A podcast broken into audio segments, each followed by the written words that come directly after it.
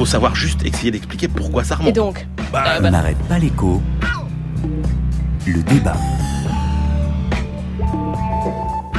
Comment faire pour que l'Angleterre, telle qu'elle vit, telle qu'elle produit, telle qu'elle échange, soit incorporée au marché commun tel qu'il a été conçu et tel qu'il fonctionne? Cette question-là, c'est toute la question.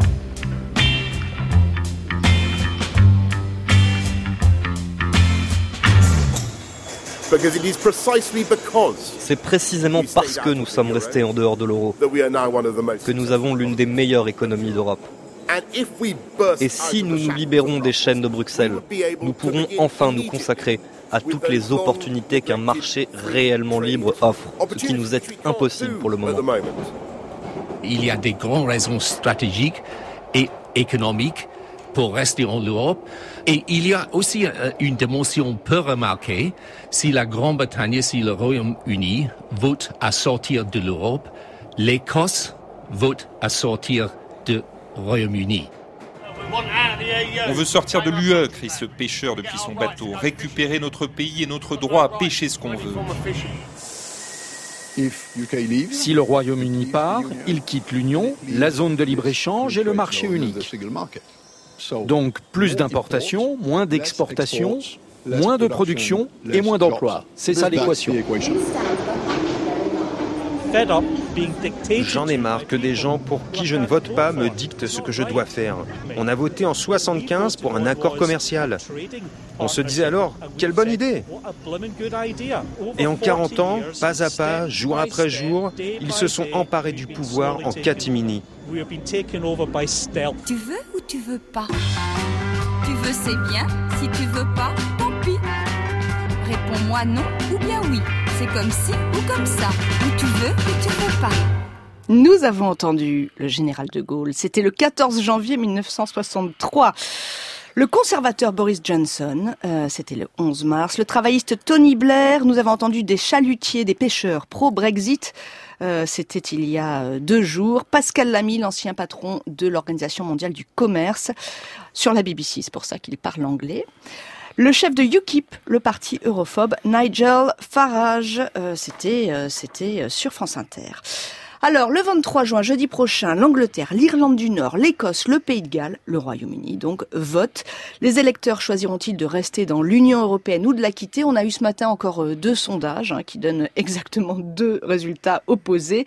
On ne sait pas ce qui va se passer. Emmanuel Le Chip, ce qu'on ne sait surtout pas, c'est entre ceux qui nous disent que ça pourrait être l'apocalypse ou euh, que ça pourrait être une libération. Ben, on ne sait pas quoi penser. Les experts vraiment nous nous alimente en arguments, on n'y on voit pas clair. Ah, il faut dire que c'est assez rare d'avoir une palette de scénarios euh, aussi euh, variés. Alors il y a d'abord ceux qui vous disent que en sortant euh, de l'Union européenne, le Royaume-Uni ferait plus de croissance, jusqu'à 4% par exemple d'ici à 2030. Et puis alors après, si le Royaume-Uni sort et du côté de ceux qui s'inquiètent, vous avez après sur une échelle de Richter, si vous voulez, du catastrophisme, on va de l'échelle 1 où on vous dit oh bah c'est pas très grave, ça va freiner un peu l'économie britannique, mais elle aura un statut à la Suisse finalement euh, qui sera pas dramatique. Après vous avez euh, une magnitude 3 euh, sur récession Royaume-Uni, un budget d'urgence, nous dit Osborne, le ministre des Finances. Des Et puis vous avez la magnitude 5 avec la livre qui va au tapis, une récession assez grave, le chômage qui s'envole, l'inflation qui repart. La magnitude 7, c'est Donald Dusk, le européen qui nous dit oh là là c'est le début de la fin de la civilisation occidentale, euh, la, la Banque d'Angleterre qui est très inquiète aussi, et puis alors vous avez carrément la magnitude 9, c'est le Royaume-Uni va disparaître, l'Union européenne va disparaître, et donc vous voyez bien, et vous voyez bien que euh, il y a une telle différence que finalement euh, les Anglais en ont ras-le-bol, voient bien que tout ça est instrumentalisé, et ce qui se passe, c'est que euh, ces soi-disant expertises se retournent finalement contre ceux qui veulent les défendre, et que vous voyez bien que plus on assène sur les Anglais des arguments catastrophistes et apocalyptiques, plus le vote non progresse, donc ça ne marche pas d'avancer des chiffres totalement euh, délirants. Christian Chavagneux. Oui, on a entendu le général de Gaulle tout à l'heure, Winston Churchill, le Premier ministre britannique, lui a dit juste au sortir de la guerre, sachez-le, chaque fois qu'il nous faudra choisir entre l'Europe et le grand large, nous serons toujours pour le grand large. Donc est-ce que les Britanniques vont obéir en quelque sorte à leur Premier ministre de, de l'après-guerre? Je crois qu'il faut bien distinguer les effets de court terme des effets de moyen long terme. À court terme, c'est sûr, la livre britannique, elle va plonger, ça c'est sûr et certain. Il va y avoir de l'agitation sur les marchés financiers. Tous ceux qui empruntent en livre, euh, c'est-à-dire les entreprises anglaises et tout ça, vont devoir sûrement payer des taux d'intérêt beaucoup plus élevés parce que les investisseurs savent pas trop ce que va devenir ce, ce pays. Emmanuel a ouvert toute la, la possibilité des, scénarios. Déjà, la Banque centrale européenne, la Banque d'Angleterre, ont dit s'il y a des problèmes sur les banques, on crachera tout l'argent qu'il faut, mais les banques, vous inquiétez pas, il y aura pas de problème, histoire de, de rassurer. L'incertitude fondamentale, elle porte sur quoi? Sur l'avenir des relations entre le Royaume-Uni et l'Europe. Emmanuel a dit ça peut être un accord à la Suisse, par exemple. À la Suisse, c'est-à-dire que c'est plein d'accords sectoriels, et mm. puis les Suisses participent pas au budget. Mais il y a une version un peu plus basse, une union douanière à la turque, euh, un, un, accord de libre-échange comme avec celui qu'on vient de signer pour le Canada. Et puis il y a quand même une version qui est un peu plus forte. Et là, ça changerait pas grand-chose au fait aux relations entre l'Union européenne et le Royaume-Uni. C'est ce qui a fait dire à Jean-Louis Bourlange, l'ancien euh, député européen. Vous savez, aujourd'hui, le Royaume-Uni a un pied dans l'Europe et un pied dehors. S'il y a le Brexit, ce sera l'inverse. Et pourquoi il dit ça? Parce que euh, ça veut dire que si le Royaume-Uni rentre dans l'espace économique européen, il y a libre circulation des, des, des biens, libre circulation des capitaux. Les financiers, il y a ce qu'on appelle le fameux passeport européen. Vous êtes un financier, vous êtes installé à Londres, vous pouvez vendre tous vos produits dans l'ensemble de l'Europe. S'il y a la signature, euh, si euh, après un éventuel Brexit, le Royaume-Uni rentre dans l'espace économique européen, comme le Liechtenstein, comme la Norvège, etc., eh ben ça changera pas grand-chose en fait aux relations et même les Anglais devront participer au budget européen, parce que la Norvège, elle participe au budget européen. Si vous voulez rester dans Erasmus, les échanges d'étudiants entre les pays de l'Union européenne, si vous voulez rester dans Galileo, le fameux GPS européen, eh ben il faut payer. Aujourd'hui, je finis avec cette stat, la Norvège, par exemple, elle donne au budget européen 135 euros par habitant. Les Suisses, qui ont un tout petit accord, ils donnent 70 euros par habitant. Le Royaume-Uni, c'est 150. Vous voyez, si le Royaume-Uni passe sur le statut norvégien, ben on passe de 150 euros par habitant à 135. C'est pas vraiment une grosse baisse. Donc, il faudra encore continuer à donner de l'argent au budget européen. Alors que c'est aussi un gros, un gros argument hein, euh, des, des, des, eurosceptiques gens... euh, au, au Royaume-Uni. On va récupérer l'argent de l'Europe. Emmanuel de Chypre, on a bien entendu Christian sur le plan financier. Moi, je me dis, est-ce qu'il, on entend, on entend aussi que euh, finalement la place, la City Londres pourrait déménager, aller se mettre ailleurs? Alors. S'il y avait Brexit. C'est une menace effectivement qui est avancée et menace que les banques euh, qui sont installées au Royaume-Uni sont les sont les premières à avancer parce qu'évidemment aujourd'hui elles ont quand même le beurre et l'argent du beurre, c'est-à-dire qu'elles ont tous les avantages. Franchement, vous avez quand même des, euh, des freins à, à, à, cette espèce d'explosion de la place financière de Londres. On voit bien que euh, il y a quand même des spécificités purement britanniques. Euh, on les a suffisamment détaillées ici, notamment en termes euh, d'avantages fiscaux. Christian a souvent euh, noté à quel point Londres était un paradis fiscal. Bon, tout ça, ça va pas disparaître. et puis vous avez quand même ce qu'on appelle des effets d'agrégation, c'est-à-dire que quand vous avez au même endroit quand même autant de compétences qui sont réunies, autant de technicité qui est réunie dans un même lieu, bah, c'est quand même difficile à démanteler. Hein. On ne voit pas cette place financière exploser et aller euh, qui à, à Paris, Paris, à Paris, qui a, Paris on les a entendus, la place hein. financière de Paris, c'est peu probable, euh, qui à Francfort. Voilà, donc il faut encore une fois euh, relativiser tout ça. C'est-à-dire, euh, j'aime bien la phrase de Bill Gates, vous savez, qui consiste à dire on, sous, on surestime toujours les changements qui peuvent se produire à deux ans, mais on sous-estime les changements à dix ans. Donc non, la place financière de Londres ne va pas disparaître comme ça du jour au lendemain. Vous avez tous les deux sorti votre dictionnaire de citation. Ah, puis on en a d'autres encore.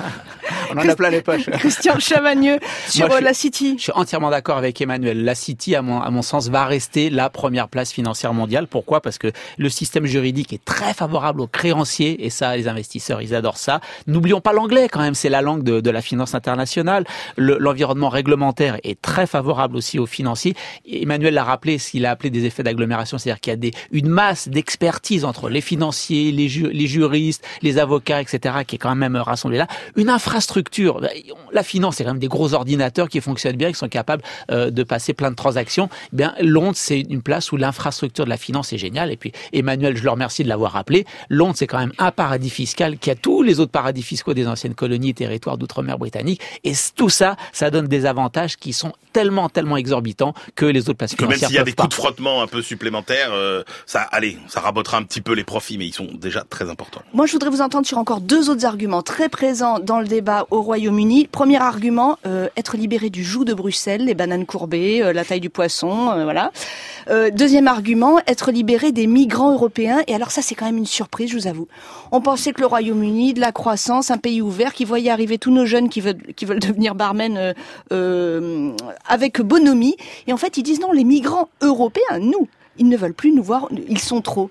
Qui veut répondre là-dessus? Bah, ce qui est absurde, c'est que, euh, en fait, comme le Royaume-Uni ne fait pas partie de Schengen, ça ne changerait pas fondamentalement grand-chose sur l'accueil des migrants. Plus les études qui ont montré que pour les comptes publics, les migrants c'était plutôt positif. Donc, on est quand même sur un débat relativement surréaliste sur ce plan. Christian Quand, quand on demande aux Britanniques, d'après vous, combien il y a de migrants européens dans le pays, ils répondent c'est 15% de la population. Le vrai chiffre, c'est 5%. Et euh, sur euh, ces Bon, 5%... ça, on connaît ça, on connaît Ah, on ce connaît, genre on connaît d'effet, ça. ouais. La, la- la moitié, en fait, sont, sont des migrants, euh, je dirais, d'Europe de l'Ouest, et l'autre moitié sont des migrants des pays de l'Est. Et c'est ceux-là qui font peur, en fait, aux Britanniques. Euh, il faut voir, il faut aller sur le site de UKIP, le parti d'extrême droite euh, euh, britannique, en voyant, il y a une photo énorme avec une file de migrants et, et qui disent si vous votez, euh, si vous votez le fait de sortir du- de, de l'Union on va empêcher tous ces gens-là de rentrer chez nous. On voit bien qu'il y a, il y a au-delà des questions économiques, le vrai problème que posera le Brexit, il est plutôt politique. La partie la plus extrême, la plus xénophobe euh, du Royaume-Uni viendra au pouvoir parce que il faut pas se leurrer. Hein, Monsieur Cameron, il va perdre sa majorité politique si des fois il y a un Brexit. Et là, il y a un super imbroglio politique qui démarre. On dit, oh ben les Britanniques, ils vont prendre l'article 50 des traités de l'Union européenne qui engage la sortie du, de, de l'Union. Mais ça va ça va pas se passer comme ça parce que il va perdre sa majorité politique. Il y avoir un nouveau premier ministre et les gens qui sont favorables au Brexit ont dit, nous, on va pas demander la sortie de l'Union européenne tout de suite, contrairement à ce qu'on à ce qu'on demande. On va renégocier euh, nos accords et puis en attendant, on va fermer les frontières, on va empêcher les juges européens d'avoir une influence sur le fonctionnement de l'économie britannique. Et puis quand on sera content, à ce moment-là, on sortira. Et les Européens ont dit mais vous plaisantez, on veut pas de ça du tout. Si vous sortez, Monsieur Schäuble a dit Ah oui. in is in, out is out. Si Il- vous sortez, vous ne négociez rien et vous serez dehors. Donc il va y avoir un Ça, c'est la peur de la contagion, hein, que d'autres demandent la même chose. Oui. Et du coup, il va y avoir un imbroglio politique entre tous les Européens et le Royaume-Uni qui va faire que, eh bien, tous euh, les xénophobes de tous les pays vont dire, voyez, il faut faire comme le Royaume-Uni, il faut aller plus loin dans ce sens. Emmanuel Le Chypre. Après, nous avons une experte en ligne. C'est ça qui est intéressant, c'est que euh, là on a beaucoup parlé du Royaume-Uni, donc ce qu'on sait c'est quand même que le coût économique globalement sera plus important pour le Royaume-Uni que pour l'Europe, mais pour l'Europe ça, ça dit aussi des choses sur le plan euh, politique. Euh, Le professeur Jean-Luc Sauron là qui a sorti un très bon papier dans le Huffington Post qui explore tout ça, nous dit euh, c'est la géopolitique européenne qui est euh, qui est modifiée, c'est-à-dire que c'est c'est peut-être le début demain d'une nouvelle organisation européenne. Et après tout, Ah, ça marche tellement mal. de la libération. Mais oui, ça marche tellement mal l'Europe aujourd'hui. Regardez, c'est toujours trop peu, trop tard sur presque tous les sujets. On est incapable de décider. Et si ça faisait bouger les lignes? Et si peut-être, euh, alors beaucoup vous disent aussi, c'est peut-être le début d'une Europe à la carte, c'est-à-dire une Europe des projets où les pays se regrouperont euh, par euh, par projet. Et sur l'argument- peut peut-être faire bouger des lignes en Europe. Et, Voilà. et sur l'argument être libéré du joug de l'Europe, des, des, des réglementations en un mot, Mais non, attendez, le Royaume-Uni est déjà le pays où il y a moins de réglementation. Ils sont vraiment, comme a dit euh, Jean-Louis Bourlange, ils sont déjà un pied dehors. Ils n'ont pas Schengen, ils n'ont pas l'euro. Il y a plein de choses sur lesquelles ils sont pas. La, la, la contrainte sur les marchés du travail sont beaucoup plus flexibles que, que chez nous. Donc, euh, ils vont pas gagner beaucoup à la perte de réglementation européenne. Alors, nous avons en ligne, je vous le disais, euh, une économiste de l'OFCE. Bonjour Catherine Mathieu. Bonjour. Je vous propose de zoomer sur l'Écosse et l'Irlande du Nord. hein. On, sait que euh, l'Écosse et l'Irlande du Nord penseraient à sortir du Royaume-Uni et à adhérer à l'Union européenne si le Brexit était voté. Catherine Mathieu, est-ce qu'il y a des raisons économiques derrière cette position? Bah, dans, le, dans le cas de l'Écosse, hein, on a déjà eu le référendum en, en 2014. Euh, les arguments euh, de l'Écosse par rapport à l'indépendance étaient euh, de pouvoir garder un modèle social plus développé que le modèle britannique et plus particulièrement anglais, qui est vraiment le modèle libéral hein, économique. Donc ça, c'est vraiment le grand argument donné par les par les Écossais en 2014. Mais on a vu que Suite au référendum, les Écossais ont finalement décidé de rester euh, au Royaume dans le Royaume-Uni. Et donc aujourd'hui, ce serait un petit peu compliqué, je pense, euh, de réouvrir la question écossaise avec un, référendum. Et est-ce que, est-ce que la question qui peut se poser euh, en premier en cas de Brexit, c'est celle de la monnaie, de la livre? Est-ce que c'est ça la première question? Économique la première question économique, oui, oui, bien sûr, c'est celle-ci. C'était aussi d'ailleurs l'objet euh, du débat euh, lors du référendum de l'Écosse en 2014. Hein. Aujourd'hui, l'Écosse bénéficie de la livre sterling. En demandant son indépendance en 2014, l'Écosse disait qu'elle garderait, qu'elle souhaiterait garder la livre sterling, mais on imagine bien que si le Royaume-Uni quitte l'Union européenne et que l'Écosse rentre dans l'Union européenne, évidemment se posera la question est-ce que les Britanniques voudront que l'Écosse garde la livre? Très probablement non. Est-ce que l'Union européenne sera prête à accepter euh, l'Écosse dans la zone euro. Euh, donc ça, voudrait, ça serait un cas tout à fait original hein, d'un pays qui entrerait sans avoir une monnaie et qui entrerait directement dans la zone euro. Ou est-ce que l'Écosse devrait créer sa propre monnaie? Ça serait assez compliqué. En effet. Catherine Mathieu, merci d'avoir partagé votre grille de lecture euh, avec nous ce matin. un dernier mot avant de conclure sur le débat, Emmanuel Le Oui, juste la question de la livre est très intéressante parce qu'on voit bien qu'aujourd'hui le commerce extérieur britannique est assez peu sensible aux variations des, du taux de change de la livre. Et donc, ça veut dire qu'il y aura des grandes fluctuations, par exemple, sur les prix à la fois des produits exportés et des produits importés. Et donc, on aura une influence de la monnaie sur l'économie qui sera plus grande, et on pourrait avoir un, un Royaume-Uni qui, qui renoue avec ses vieux démons. Vous savez ce qu'on appelait le stop and go, c'est-à-dire des périodes de croissance, puis boum la récession, des périodes de croissance, puis boum la récession. Donc, ça peut être aussi un, un, un facteur qui altère un petit peu le cycle économique britannique. Christian. Oui, malheureusement, euh, je pense que si on avait un référendum dans d'autres pays européens, la, la, la réponse pourrait aussi être négative. Mmh. Aujourd'hui, je pense que le Brexit, c'est vraiment la possibilité de Brexit, c'est le révélateur d'une Europe qui est en train de mourir. Il n'y a mmh. plus de projet européen aujourd'hui de la part de nos dirigeants politiques. C'est très grave. On est peut-être la génération perdue de l'Europe. On arrête là sur l'Europe Mais on reconstruit toujours sur des ruines, Christian. Une autre citation peut-être. Allez, nous quittons le Royaume-Uni, yes or no. Ce matin, nous partons, si vous le voulez bien, en Allemagne pour parler de l'apprentissage. Et là-bas, vous le savez, c'est une voie royale. Le pays est très fier de son système, mais très inquiet aujourd'hui.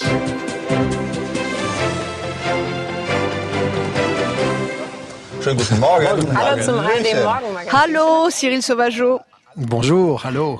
Euh, Cyril, vous êtes le correspondant de France Inter en Allemagne, à Berlin. Le système d'apprentissage à l'allemande est donc souvent cité en exemple, mais de plus en plus de jeunes s'en détournent et on l'ignore, mais la pénurie d'apprentis devient préoccupante. Oui, ça fait plusieurs années hein, que les entreprises s'inquiètent de ce phénomène avec des secteurs euh, qui sont particulièrement touchés comme la construction, l'énergie, les services ou l'hôtellerie. Mais la situation n'a jamais été aussi préoccupante. C'est la Fédération des chambres de commerce qui le dit. Cette année, un tiers des places d'apprentissage sont restées vacantes. 14 000 entreprises n'ont pas reçu la moindre candidature. C'est la preuve que tout ne va pas si bien pour ce système de formation dual, comme on l'appelle, qui fait la fierté de l'Allemagne et qui lui permet d'avoir le taux de chômage des jeunes le plus faible en Europe, trois fois plus bas qu'en France. Cyril, comment est-ce que ça s'explique, cette pénurie d'apprentis? Alors, plusieurs raisons à ça. D'abord, le déclin démographique euh, de l'Allemagne. Le nombre de jeunes de moins de 30 ans sur le marché du travail va chuter de 15% dans les dix prochaines années. Et puis, euh, l'autre phénomène, c'est que les jeunes Allemands rechignent de plus en plus à choisir une formation manuelle. Beaucoup veulent aller jusqu'au bac, faire des études supérieures, des cursus longs qui étaient réservés jusqu'ici à une minorité d'élèves. Alors, face à ce désamour pour le statut d'apprenti, eh bien, les entreprises sont prêtes à tout pour attirer les candidats jusqu'à proposer des offres préférentielles, des abonnements à la salle de sport ou la voiture de fonction. Des agences de recrutement spécialisées ont vu le jour aussi, mais ça ne suffit pas à combler les besoins. Et dans cette équation-là, Cyril, est-ce que l'afflux, l'arrivée des réfugiés va changer la donne? Mais ça, c'était le grand espoir des chefs d'entreprise l'an passé, quand des centaines de milliers de réfugiés, jeunes pour la plupart, sont arrivés en Allemagne. Depuis, l'enthousiasme, on va le dire, est un peu retombé. On a réalisé que l'intégration professionnelle prendrait beaucoup plus de temps que prévu. D'abord, très peu de réfugiés parlent allemand, et puis la plupart n'ont pas de qualification en arrivant ici. L'Allemagne va donc devoir y mettre les moyens. Un plan à 6 milliards d'euros a été voté l'an passé, et le gouvernement vient d'adopter une loi intégration qui prévoit notamment un titre de séjour pour la durée de l'apprentissage. Ça, c'était une des entreprises. Mais on est qu'au tout début du processus. Selon l'Agence fédérale pour l'emploi, il faudra sans doute 12 à 15 ans avant qu'une majorité de réfugiés soit intégrée au marché du travail. Cyril Sauvageau avec nous depuis Berlin et on va en reparler de l'intégration professionnelle des réfugiés mais en France, avec leur portage. Ça sera dans quelques instants et également à venir. Tiens, je vous le dis à 9h45, notre invité, c'est le patron du Crédit Agricole. Mais avant de se quitter, Christian Chavagneux, Emmanuel Le Chypre, votre minute de liberté, votre carte, carte branche, carte bleue blanche, Christian. Ma carte branque à moi, c'est le fait qu'à l'Assemblée nationale, on a enfin voté le fait d'obliger pour toutes les entreprises une comptabilité pays par pays publique. Vous savez, c'est la façon de savoir si euh, des fois nos entreprises ne transféreraient pas de manière artificielle des profits dans des paradis fiscaux pour éviter d'être taxés. Normalement, le gouvernement français avait dit tant que l'Europe le fait pas, on le fait pas. Là, ils ont dit même si l'Europe l'a pas fait, au 1er juillet 2017, on le mettra en place. Donc ça, c'est une avancée. Alors deux petits bémols, seulement pour les entreprises qui font plus de 750 millions de chiffre d'affaires, donc c'est vraiment très élevé. Mais la loi prévoit que ça va baisser, hein, le seuil va baisser. C'est pas tous les pays, c'est juste les pays de l'Union européenne, mais ça nous permettra de voir des choses sur l'Irlande, sur le Luxembourg, etc. Plus des paradis fiscaux qui vont être euh, dans une liste que la Commission européenne va faire d'ici quelques semaines. Et puis enfin, peut-être euh, dans les pays où il y aurait au moins deux filiales, par exemple, ce qui ferait que euh, on aurait les États-Unis, la Suisse. Bref, c'est pas le reporting pays par pays public complet, mais déjà ça avance bien. C'est vraiment un changement important par rapport à décembre dernier. Le gouvernement avait dit niet. Et eh bien là, on avance et ça, c'est vraiment une bonne nouvelle. Emmanuel Le Chypre. Ah, Votre carte blanche. Moi, j'ai remarqué le rapport de France Stratégie cette semaine, euh, euh, qui est l'ancien commissariat au plan. Hein, Toujours il faut le des très très bons rapports. Ah oui, c'est excellent. Et alors euh, là, cette semaine, ils ont fait un, une étude pour essayer de voir quel serait l'impact de l'élévation de notre niveau scolaire au niveau de l'Allemagne, qui connaissait les mêmes difficultés que nous il y a 15 ans, voire au niveau de la Corée, qui est euh, absolument euh, la référence mondiale, eh ben songez que si on amenait notre niveau scolaire au niveau de l'Allemagne, on aurait 0,3 points de croissance supplémentaire par an. À la Corée, 0,6 points de croissance en plus par an. Imaginez l'impact que ça aurait sur le chômage ou sur les comptes public, beaucoup de nos problèmes seraient résolus. Et le problème de la France, c'est pas de fabriquer encore plus de premiers de la classe, c'est surtout l'inégalité. La France est le champion du monde des inégalités entre les élèves les plus forts et les élèves les plus faibles. C'est donc avant tout là-dessus qu'il faut, mm. qu'il faut lutter mais pas avec plus de moyens, en essayant d'avoir des méthodes pédagogiques plus décentralisées, nous dit France Stratégie. Emmanuel Le Chypre et Christian Chavagneux, les débatteurs. Nous nous retrouvons, merci, la semaine prochaine, même jour, même heure.